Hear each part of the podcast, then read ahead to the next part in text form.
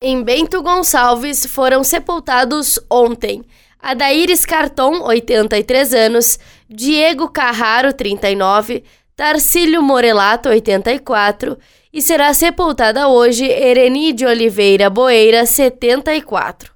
Em Carlos Barbosa foi sepultado ontem Jurandir Antônio Alves da Silva, 63 anos, e será sepultado hoje Ervino Pilger, 80.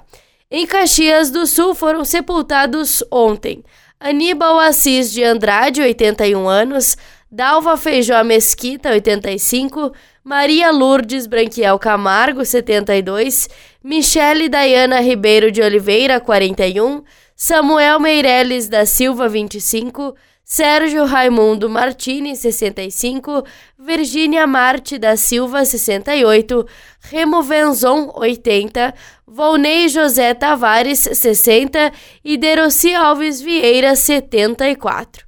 Serão sepultados hoje Alma Regina Sigolini, 79 anos, Euclides Nunes Carneiro, 59, Zósimo Soares de Oliveira, 94, Alícia Salgado Gomes, recém-nascida, André Luiz Borges, 49, Antônio Casara, 76, Ilva Caberlon Knob, 81, Iria Semilda Habtsreiter, 63, Nilva de Oliveira Costa, 58, Solange Maria dos Santos, 61. Em Farroupilha, foram sepultados ontem Carlos Kingest, 57 anos, Olímpio Estrada, 87.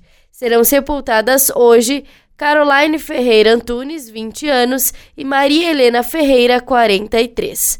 Em Flores da Cunha será sepultado hoje Lorenzo Bolzan Neto, 90 anos. Em Garibaldi foram sepultados ontem Raimundo Ongarato, 91 anos, e Isaura Maria Lazarim Benini, 88 e será sepultado hoje Bruno Ambercamp, 68 anos.